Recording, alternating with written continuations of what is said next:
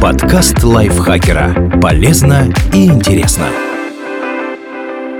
Всем привет! Вы слушаете подкаст лайфхакера. Короткие лекции о продуктивности, мотивации, отношениях, здоровье. В общем, обо всем, что делает вашу жизнь легче и проще. Меня зовут Михаил Вольных, и сегодня я расскажу вам о семи устаревших финансовых заблуждениях, от которых давно пора избавиться.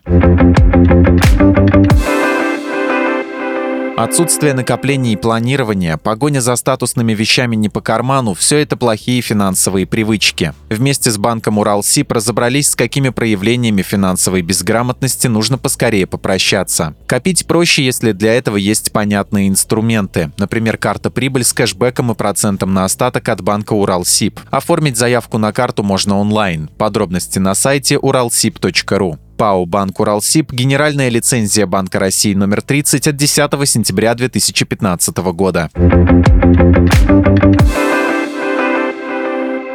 тратить все заработанные деньги. Если вы тратите все деньги подчастую, то любая финансовая трудность может выбить из колеи. Причем речь не только о таких серьезных проблемах, как потеря работы или болезнь. Если у вас сломается холодильник и срочно нужен новый, это тоже будет форс-мажорная ситуация. И лучше в таком случае взять деньги из накоплений, чем влезать в кредиты и долги. Постарайтесь создать финансовую подушку безопасности, которая выручит в сложных ситуациях. Ее размер может равняться вашим доходам за 3-6 месяцев долларов. Эти деньги можно хранить на дебетовой карте или отзывном вкладе. Главное, чтобы вы при необходимости могли легко получить к ним доступ. Чтобы скопить сумму, нужно каждый месяц откладывать часть средств. Это может быть 10% от дохода, но учитывайте вашу ситуацию. Если есть возможность, можно откладывать и 20%. Если нет, начать хотя бы с 5%. Чтобы ускорить процесс, попробуйте найти дополнительные источники дохода или сократить траты.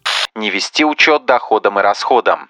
Финансовое планирование нужно не только бизнесу, но и обычному человеку. Оно позволяет понять, сколько вы зарабатываете и тратите, помогает накопить деньги на крупные покупки и выбрать подходящую стратегию сбережений. Начать планирование лучше с постановки целей. Например, вы хотите купить машину, сделать ремонт и съездить в путешествие. Распределите цели по степени важности, подумайте, сколько денег нужно и поставьте конкретные сроки. После этого проанализируйте ваши доходы и расходы и посчитайте, какую сумму предстоит откладывать. Если она слишком большая, план нужно корректировать. Постепенно, когда вы научитесь придерживаться плана, можно начать формировать инвестиционный капитал. Хранить деньги дома.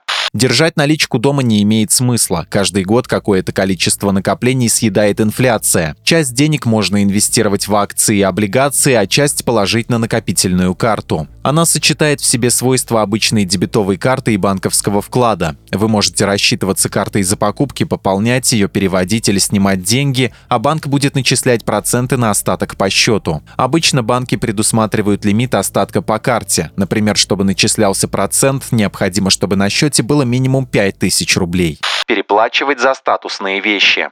Вы едва сводите концы с концами, но берете кредит на новый смартфон, чтобы покрасоваться перед друзьями и коллегами. Кажется, вы живете непосредством. Если не пересмотреть свои привычки, в будущем это может привести к финансовым трудностям. Вместо дорогостоящих покупок, которые вам явно не по карману, лучше подумать о формировании финансовой подушки безопасности и личного капитала. Его можно будет инвестировать в разные проекты и получать пассивный доход. А избежать дорогостоящих покупок или хотя бы повременить с ними позволит планирование. Благодаря ему получится объективно оценить свое финансовое положение.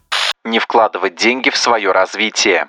Инвестиции в себя – прекрасный способ в будущем повысить доход и выйти на новый уровень жизни. Глупо просто лежать на диване и ждать, что в дверь постучит работодатель и предложит большие деньги. Но чтобы траты на обучение были эффективными, нужно определить цель. Предположим, для работы вам необходим английский язык. Можно учить его на курсах или с репетитором. Сформулируйте четкую цель, например, свободно общаться с носителями языка, получить работу в иностранной компании, сдать международный экзамен. Определите конкретные сроки и сумму, которая потребуется. Инвестировать в непонятные проекты.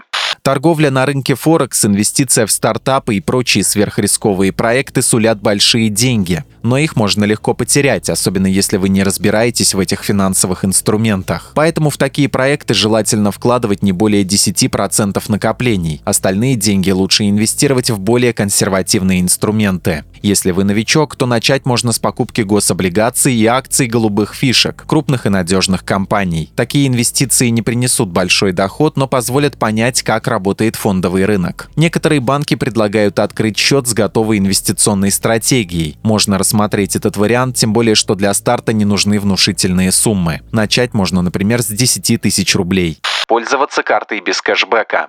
Банковская карта позволяет не только платить за покупки, но и получать часть потраченных денег обратно в виде кэшбэка. Звучит странно, зачем кому-то возвращать вам деньги? Но на самом деле банку это выгодно. Чем больше будет оборот средств по картам, тем больше комиссии он соберет. А вы сможете сэкономить при условии, что разумно подходите к тратам. Банк может начислять кэшбэк в рублях, бонусах или милях. Чтобы выбрать наиболее выгодный вариант, месяц-два отслеживайте свои траты. Например, если вы часто покупаете детские товары, выгодной может быть карта, которая начисляет бонусы за покупки в магазинах для детей. А если регулярно ездите в путешествия, можно выбрать кэшбэк милями и тратить его на покупку билетов. Обратите внимание, сколько стоит обслуживание карты. Оно не должно быть выше, чем кэшбэк, который вы можете получить.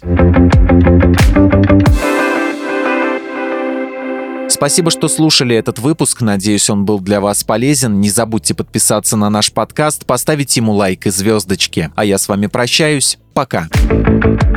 Подкаст лайфхакера. Полезно и интересно.